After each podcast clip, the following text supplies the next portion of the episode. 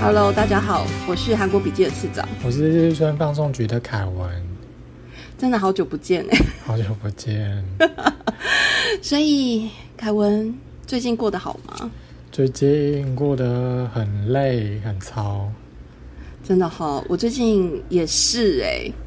你是哪一部分很累？嗯，有一点心累。你不是课上完了吗？我课课终于上完了。我之前真的是上课的时候，我我其实上课上到最后有一点崩溃，我还去跟那个上课的人员说，就是我好想要把课程就是延后时间，因为实在是排太满了。当初排课程的时候就是自信满满，但是到最后我就觉得体力有点撑不住。哦，我觉得跟我的感觉可能会有点像，真的哈。那你也是工作上很累吗？工一方面工作很累，然后二方面现在正在准备两场演出，然后也觉得这两个都很累。哦，因为毕竟是第一次准备活动，所以有很多不嗯陌生的事情，对不对？对，而且我现在觉得就是准备活动，就那个时间点定出来，有点像是以前。国高中的时候的那种大考时间，那个大考日期的感觉，就是第一次段考是八月二十六号、二十七号，然后就一直看着时间，这样一天一天的逼迫近的那种感觉，你能理解吗？好像可以理解，因为我以前也算是我工作上也是有要办活动，嗯，对，但是毕竟我没有我没有售票的压力啦。哦，对啊，嗯，没关系，那。我们来，我们今天来宣传一下你这次办的这场这两场活动好了。好，今天宣传一下，因为呃，目前只公布第一场活动是李全炯的 Coffee Talk 在台湾的巡演，然后应该明天我那个我们这这一集剪出来以后。那第二场活动就是济州岛的 Stay PuuLer 的活动就会正式的公布。其实之前我们录节目的时候，前几集也有提到啦，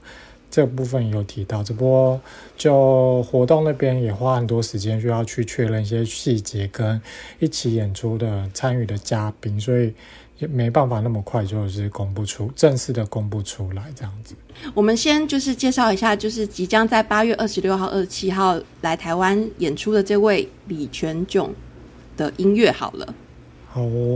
李全炯韩文叫做 e u n Hyun，然后我觉得。我之所以我之前在第一版的活动介绍大概有提到，就是他的作品之所以吸引我，是他很常去写一些跟都市议题有关啊，都市有关的议题。例如他之前有做一些跟乡绅化，嗯，乡绅化就是说一一个地方它的租金突然可能它有一些文青的店啊，或者是有一些艺术家进驻，然后导致那个地方的那个租金。上涨，然后上涨以后，他会把原本在那边生活的小店的居那个店家或者居民赶跑。我觉得这种东西在韩国，其实在过去十年来都是非常的，嗯，都非过去十年来很多很多地方都有这样子的案例。就是说，比如说以前可能像宏大，宏大以前应该也就算蛮贵的吧。宏大其实也是相非常明显的乡绅化的一个案例，然后我觉得台湾最明显的案，嗯，最有名的案例是师大夜市，就是它很快因为租金的关系，所以以前师大夜市很多吃的，可是，在二零一零年左右就瞬间的刷就几乎没有了。其实我觉得在每个城市都会发生呢，就是说，呃，有一些地方他们因为就是有一些原因，它在都市整个进化的过程中，它并它就是处于一个呃相对的环境，租金比较低，然后这个时候就会溢流一些就是相关的艺术的人士，他会进驻那些空间，或去那边租房子，它很容易形成一个聚落。这在纽约啊，或者是巴黎，或者是台湾，其实都，我觉得世界各地都有这样的现象。所以在韩国的话，就是可能它就是呃，从过去的宏大，然后慢慢就是到近近几年的，就是像呃，李之路，李泰院也是，对，李泰院、以之路，然后可能，其他们因为当一些艺术空间进驻，然后。呃，渐渐的，我觉得人潮啊，就也会涌入，因为它它可能同时就也会进驻一些咖啡店什么，的，它就变得有点 fancy，就有一些文化资本。对对对对，然后这个时候如果人潮涌入的时候，它的店租也会相对的呃就提高。那这时候这里头有一些文化的团体，它不见得有办法支出这样子的金额的时候，他们就会在移动。所以就是在一个城市化过程之中，就是这些移动好像是蛮普遍性的。对，可是就是虽然它是可能是自然而然发生的，可是我觉得就是也要去思考说，这个这样的变化是不是对原本居住在那边的人是公平的？嗯，然后我刚刚李我有提到李全炯，他就做很多这样的议题。然后他第一张作品就是在做，呃，他是制作一张合集，是民谣的合集，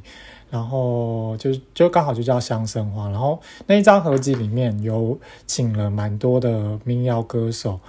我觉得，然后里面很多民谣歌手现在也都蛮有变得蛮有名的。然后李全炯是一个发展相相对比较。不好的一位嘛，我觉得这有点可惜啊。我是觉得有点可惜啊。只是其他的评论家也有写到，就是说跟他在一起的那个，跟他同时差不多同时间出道的民谣歌手，有一些都已经爬到差不多蛮不错的位置。然后过去跟他同期出道大概有谁啊？哦，他那一张合集里面有黄铺哈，只不过黄铺哈应该不太算是，他比较更早在之前就出道了。还有 King King Heaven 就是以前金海源，是之前他有一张跟 Kim Sour 就是金四月的一张两个人一一起共同创作的合民谣合集，那张很厉害。嗯嗯嗯，他们是兄姐弟还是？也好像没有关系耶，就是纯粹是一个 纯粹是一个组合。嗯嗯嗯。对我昨天看到他那张合集，那个二零一六年那一张。乡声化的合集有一些蛮有，就蛮有名的民谣歌手这样。哦，所以是他那时候做了一个乡声化合集，但是里头邀请了很多就是其他的民谣歌手来参加。对对对，然后在接下来在那张之之后呢，他就有开始他的仁川三部曲。嗯，就是怎么怎么说仁川三部曲呢？就是一样，就是他用诶蛮类似的形式，他去发行了三张的合集。有包含了仁川的民谣啊、首尔边缘以及大家的童谣，这三张都是跟跟刚刚一样，就是他制作，然后可是是邀请很多的民谣歌手来。虽然他有参与过一些参与其中的一些音乐作品，可是蛮大一部分是他是做幕后的工作，还是别人在唱。所以他就是制作的就是三张仁川的民谣、首尔的边缘跟大家的童谣三张专辑。对。然后，嗯，就是我举一个仁川的民谣为例好了，他之他之前这张专辑好像我记得没有他的歌，就是三个是有三个民谣歌手，然后他们就是针对于说，我们一般想到那种县市政府发了什么。什么港都出行啊，什么之类的，就是会可能会以高雄啊、桃园啊、台北啊为名义的去制作的一种音乐合集的话，大家一定会拼老命，就是想说台北有什么，高雄有什么，然后这样子去写。可我觉得他这种他制作的方式就比较个人化，然后再加松散一点点。就是虽然他的议题是表达想要表达的议题是一个蛮。嗯，蛮具体的一个现实的问题，可是，在音乐上面，他们都是用一个很嗯个人主义啊，很很感性的方式去讲述说自己以前在仁川的回忆，这样的。哦，所以他本身是仁川人吗？对，我记得他是仁川出生的。嗯嗯嗯嗯嗯嗯，所以是一个仁川民谣作为改编的一张民谣歌。专辑就对了，呃呃，不是仁川的民谣，而不不，我应该这样讲的，就是说他的民谣不是那个流传很久那民谣，而应该是 folk music，就是民但民谣歌手创作的那种民谣这样子。哦，了解了解了解，不是韩国以前的那种民谣，就是韩文有分那个民谣跟 poker，这边是 poker，这边其实是 poker，因为用中文来看的话，就是同。同对一样的，对我再离题一下，就是之前那个东西也是，他好像有点想要故意用这个双关语，他也觉得说 folk music 是西方人他们的那个产物，我们为什么不能够，呃，我们做呃，就木吉他弹，为什么我们这种东西不能够叫做民谣，一定要叫 poker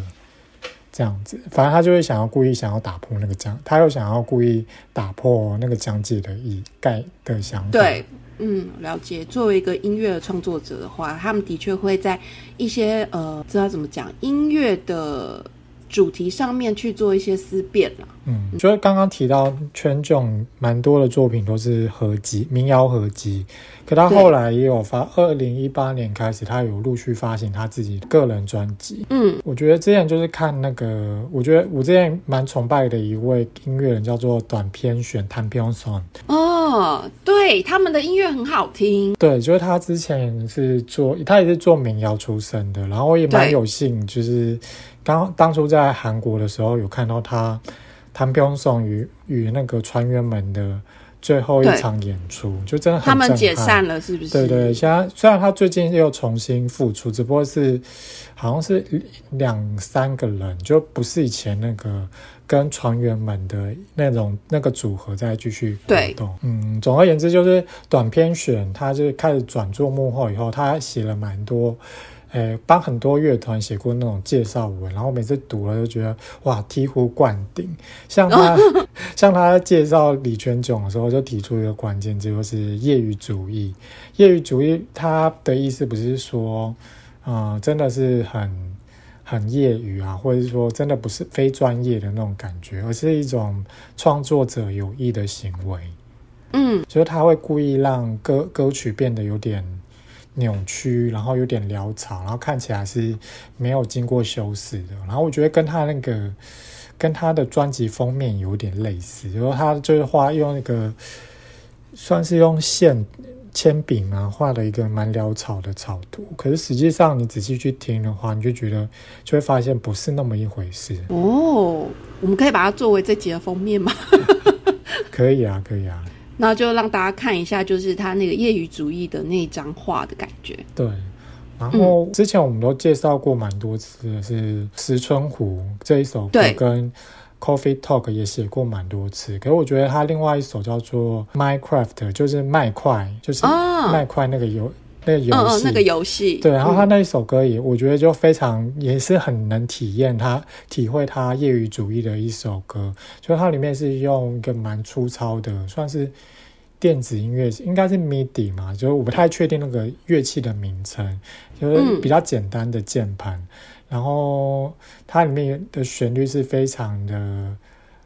可能就一两句吧，可是我就觉得会蛮洗脑，你就听一遍以后就这样，而且而且这首歌也很真的很像是给小朋友唱的那种民谣的感觉，然后就是听一遍的话，就在你脑海里面洗一整天的那种感概念哦。是哦，你这样讲有点好奇。对，我觉得有空的话，大家可以去听听看。嗯，所以你当初最早接触到他的音乐，就是喜欢他的音乐是哪一首歌啊？其实我一开始是先先做仁川的民谣的介绍，因为他那时候就我我也提过嘛，我觉得对于这种议题非常的非常，就看到这种议题就非常的兴奋，然后就会很努力的去读。然后那时候他找了那三个音乐家，然后有一个很。很长的对对谈，很长很长，然后我就花了半一个下午把它读完，这样子。嗯嗯嗯嗯。那时候，那时候就应该是从仁川的民谣开始接触，然后后来到他业余主义以后，呃，不是他个人专辑发行以后，也有持续的在听。所以就是因为这个因缘机会，你喜欢他的音乐，所以去找他邀请他来台湾表演嘛？对，然后再来就是他也蛮会分享，就是日春写过什么东西，他那边也会也会在分享，然后嗯，对，然后就蛮蛮蛮不错的回馈，想说，哎，那我呃三月多要去韩国一趟，那是不是可以有空可以出来见个面？然后那时候就。约约出来见面这样哦，所以你上次去首尔的旅行的时候有跟他见过面？对对对，所以就是谈成了这次的活动。对。对啊，就是所以说，其实你很积极的想要让台湾的朋友有机会可以认识一下他的音乐。Coffee Talk 呢，它是那个李全炯最新专辑里面中的其中一首歌。然后我觉得这边这一段那个介绍是香港小编写的，我觉得写的非常好。我后后面要介绍的话，我都直接直接引用他的感觉，因为香港小编其实他不懂韩文，所以他听。那个韩他们韩国的民谣的话，他的想那个听法是先自己去脑海里去猜他们嗯、歌词是讲什么样的感觉，然后听完以后，然后再回真的很有对这首歌很有感觉以后，再去查那歌词的翻译。然后他这首就是说什么，他觉得副歌有一种缠绕不清的韵味，然后后面有一些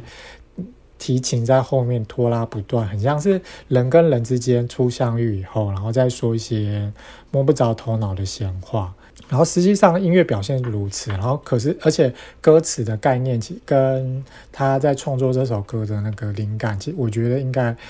都蛮蛮一致的。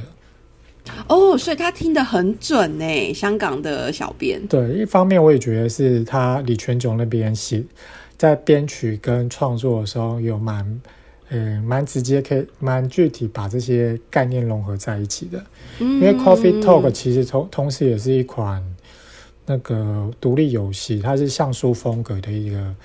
嗯，算经营跟对话游戏吧。我觉得有点像深，好像是有点像是咖啡版的深夜食堂这样子。嗯，是有点像餐厅游戏嘛？对，你就煮煮一杯咖啡，然后那个那个你就客人来跟你讲他的故事这样子。哦，有点啰嗦的游戏。对，其实我我是不会玩这种游戏的，我比较喜欢我比较喜欢赚钱。你就喜欢那个熊大餐厅这样一直赚一直啊，转就好。对对对对，钱滚钱的感觉，我就翻桌率要快一点，我没有跟你 talk，是这样吗？对。好，继续回到咖啡 talk。然后 Coffee Talk 其实我们在这主题，呃，这是李全炯的主题，也叫 Coffee Talk 嘛。其实 Coffee Talk 它不是，呃，Coffee Talk 不是我这边帮他命名的，而是他原本在韩国就有一个叫做 Coffee Talk 的这个企划演出，一系列的企划演出。对，然后他巡演的那个地选在的地点，通常也不是一般的独嗯独立音乐会常去的那种 live house，然后他都会选一些小小的咖啡厅啊，或者是小书店。然后有我记得有一场也有是要搭配电影播放，只不过后来好像是因为韩国下大雨嘛，还是什么就取消对，暴雨。对，我觉得这种合作模式，我觉得就跟就呃，在台湾的话，我们就可以跟独立音乐区呃，不是独立书店去合作，然后就不要让呃，就在一些比较不一样的空间去让独立音乐跟其他的空间嗯跨界交流嘛，大概是。难怪你这次两场都选在独立书店。对，而且就毕竟他有一首专一张合集，叫做《首尔边缘》嘛。然后，又是跟仁川有关系，所以就想说要离台北远一点，选在淡水跟基隆这两个地方。淡水我觉得算是台北人一般还是周末可能会休闲，可能会去看一下夕阳，一年去个一两次的地方。但基隆这个地方，我觉得选的有点特别，你要分享一下为什么会选在基隆呢？其实我觉得基隆不会远的，因为我现在我家都住松山区，我们这边八德路跟忠孝东路。还有南京东路都很多公车可以直接到基隆，大概上车就二十分钟就会直接到基隆火车站前面，我觉得是蛮方便的一个地方。嗯，基隆哦，主要的原因也是因为跟我一起合作 NPCC 那边，跟那边有一些关联，然后觉得那边蛮蛮适合办活动。可是我本身就蛮喜欢基隆这样的一个城市，因为基隆我就蛮喜欢，虽然我这这个人我很讨厌鱼市场的鱼腥味，可是我不知道为什么我就很喜欢港都的感觉，像是基隆啊，还有釜山啊、高雄啊这些城市我都很喜欢。诶、而且基隆这两年它整个城市的建设，嗯，就是我觉得有蛮明显的变化。我觉得它，我觉得它整个蓝图的目的就是希望大家可以多去基隆走动，就是要有人潮的时候，整个经济脉络它才会整个带起来。我觉得有一点这样的计划，所以像那时候我们去做。它那个转运站的时候，那个转整个转运站也是新的，然后整个港口前面的那一块就是有，嗯，那块要叫什么？就是有写基隆那个地方，广场吗？海洋广场。对，那整块也是也是这几年盖的。我记得蛮久以前就变成那样子。它以前对，但是它就是整个就是那个整个修整，就是这几年哦之间这边插个话，就是你刚刚讲那个转东转运客运东转运站，就是这次那个建书店，它、嗯嗯嗯嗯它的地方，它好像也应该也是因为，呃，这一次那种应该也是你提的那种改建的计划，所以才让那边有一个空间腾出来，然后可以让独立书店进驻这样。哦哦哦，因为我没有去过。嗯我其实但我是知道它就是基隆这几年，因为整个观光、整个城市的改造有真的有做起来，然后所以就是也有开了一些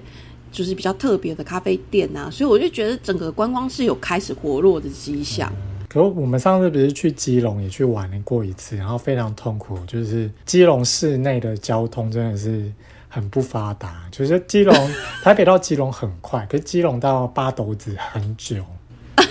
很痛苦。公车啦，就是它的公车没有整个接连到一个考虑到一个观光观光客的需求，这又是另外一个议题。那所以就是基隆，其实那时候你还有讲到说，基隆以前早期还有一些韩国的移民，对，这是你这次的考量之一吗？嗯、呃不算是考量之一，可是全总来的话，我觉得可以带他去看看。对啊，我觉得这个基隆以前的韩呃韩国韩籍的移民，我觉得算是还蛮特别的一个故事。对，它发生是在战日战后就是其实是在是战后，不是日日治我应？该是在日本殖民时代的时候，那时候就已经，因为毕竟我们都是那个都是大家一起都是皇民，对，大家都是是殖民地啊，所以人就会跑来跑去啊，就是会有冲绳的人也在基隆，然后朝鲜人也也有住在基隆。冲绳对这大家比较清楚嘛，就是住和平岛，然后后来二二八事件的时候，那边就以前叫社寮岛，后来也是发生一些屠杀，屠杀对啊。那边就比较比较有名一点，然后我觉得相对以前朝鲜的移民就比较低调一点，他就他们是住在正滨渔港后面的区域，正滨就哦，就住在正滨渔港那附近的区域就了。对对对，好像在后面那个武圣街吧，就是像那个水晶唱片老板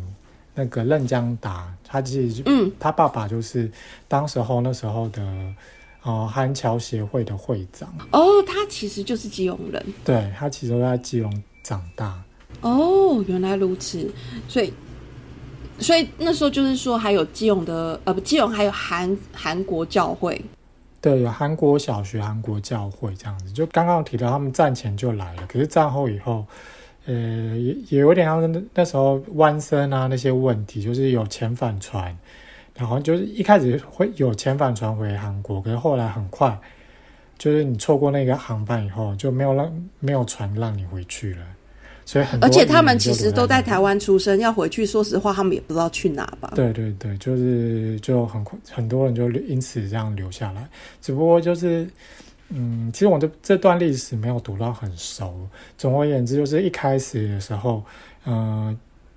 资源很匮乏，就是其实跟韩国那边之间，韩国那时候在打韩战啊，然后台湾跟那边的交流其实不是很，呃，没有很很密切。然后直到后来是那韩国那边普正，呃，也开始变成是一个反共的国家以后，然后才有机会说台湾跟韩国都是反共的兄弟之邦，所以才有机会去找一些资源。然后好像也是到一九五零年代中后期，然后才把一些韩国那边的呃老师跟校长找来的基隆来开开启韩侨学校。只不过韩侨学校好像经营也是不到二十年吧，也是十几年。然后就是因为学生数减少的关系，所以后来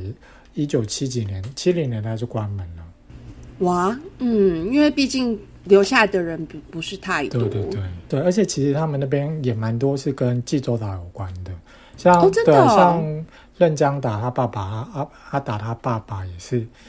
济州岛人，他们说他们是飞扬岛那里。嗯，我觉得好像更适合介绍给济州岛团呢。对啊，嗯，是个有趣的故事，我觉得可以下次再好好的分享这个故事。那我们回到就是这次你要邀请的，即将在八月二十六号、二十七号，就是二十六号是在淡水的无论如何，然后二十七号是在基隆的建书店的这两场李全九的音乐会。就是目前我们是还蛮希望说，大家有机会的话，可以一起来听听凯文想跟大家分享的音乐，就是他第一次主办的。两场的音乐活动，想介绍给大家。对，然后，呃，应该我稍晚的时候会发布一个抽奖的贴文在日春粉砖上面，就是我们会在嗯两场各抽一张，就是希望你抽到了以后就找到找你的朋友一起来，就是不要只是希望我是为什么抽一张，就希望大家可以多带一个朋友过来参加活动。嗯，规则我还没想，应该会是